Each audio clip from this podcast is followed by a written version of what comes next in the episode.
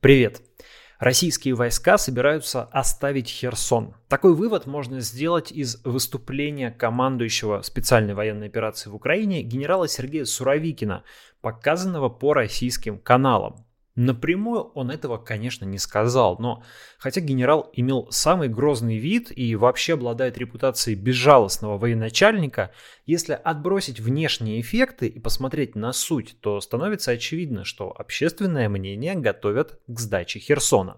И это, возможно, первое за 8 месяцев войны разумное с военной точки зрения решение. Правда, есть и другая интерпретация слов Суровикина. Кто-то видит в нем угрозу применить в Херсоне ядерное оружие.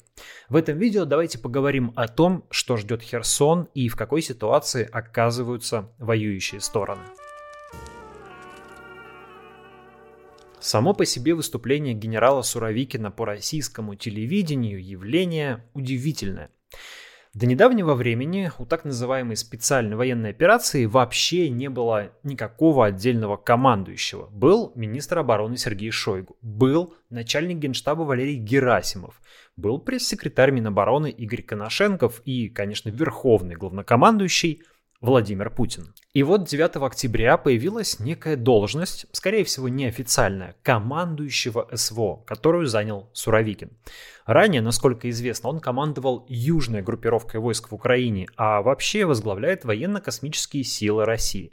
В свое время он успешно, с точки зрения Кремля, руководил российской военной операцией в Сирии и вообще имеет репутацию жесткого и эффективного военачальника. В западных СМИ его прозвали генерал Армагеддон, возлагая на него ответственность за бомбардировки сирийских городов.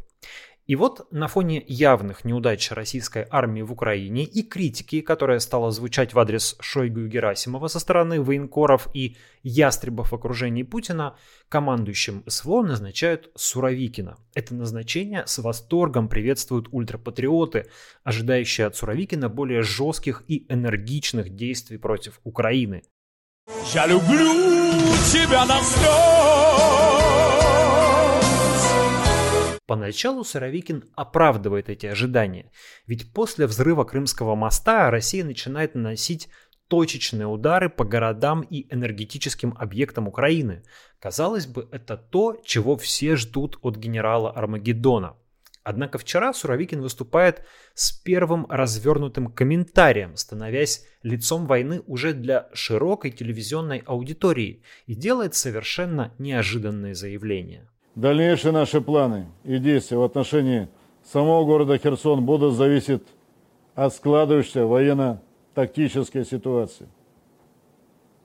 Повторяю, она уже сегодня, на сегодняшний день весьма непростая.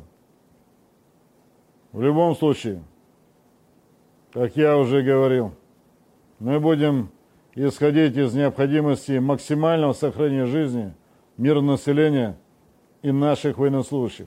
Это является для нас приоритетом.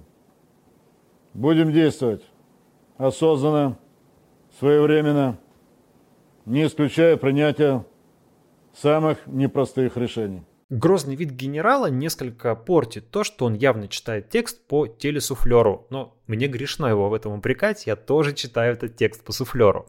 Важнее то, что содержание речи не очень соответствует ожиданиям ястребов, ведь фактически Суровикин дает понять, что наступление ВСУ на Херсонском направлении заставляет Россию готовиться к отводу войск из города.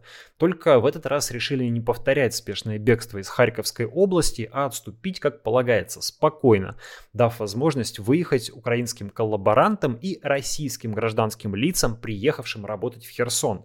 Вы же помните, что и много раз обещали, что Россия здесь навсегда. А теперь, сюрприз, выясняется, что обстановка сложилась такая тяжелая, что все-таки не навсегда. В принципе, эвакуация гражданских лиц из Херсона идет уже не первый день, они заявляли и раньше, но в этот раз, после слов Суровикина, сразу выступил оккупационный руководитель Херсона Владимир Сальдо, который призвал эвакуироваться. В этих условиях Нами принято единственное решение, которое может уменьшить риски для мирных граждан.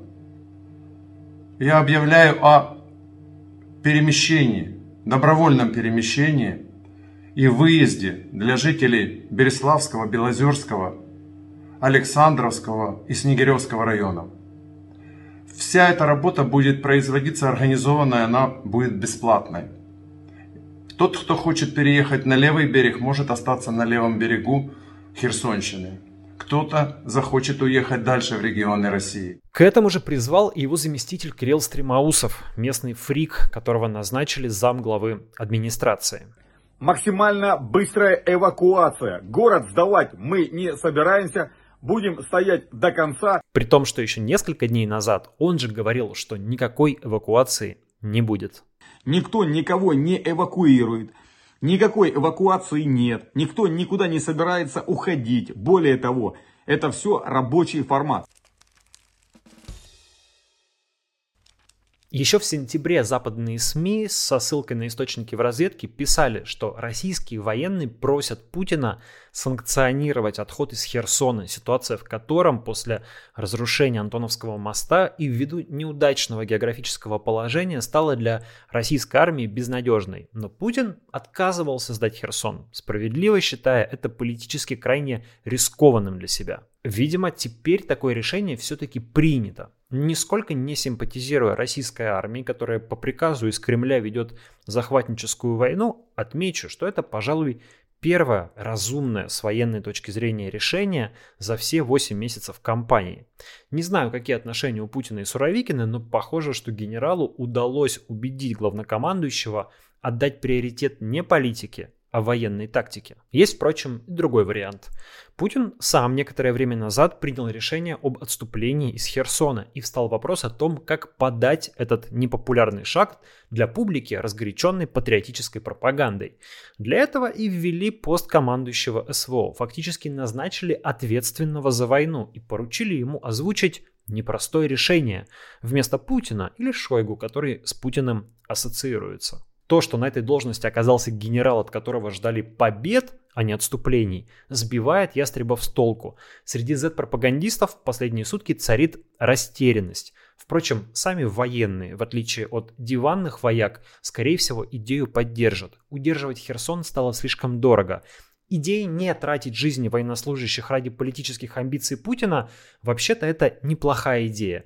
Осталось довести ее до логического конца и вывести войска из Украины полностью. Ряд комментаторов воспринял слова Суровикина о непростых решениях как угрозу того, что в Херсоне может быть применено ядерное оружие.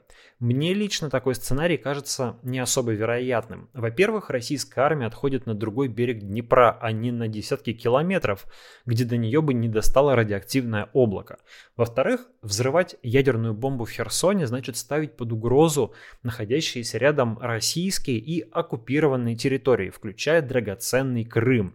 В-третьих, военного смысла в этом все равно будет немного. Ну, разве что политико-психологическая компенсация за сдачу города. Чуть более вероятным выглядит, например, подрыв плотины Новокаховской ГЭС, в котором устами Суровикина российская армия заранее обвиняет Украину. У нас имеются данные о возможности применения киевским режимом запрещенных методов и способов войны в районе города Херсон – о подготовке Киевом массированного ракетного удара по плотине Каховской гидроэлектростанции. Затопить город по принципу «не достанься же ты никому» – это, возможно, не так рискованно, как взрывать ядерную бомбу.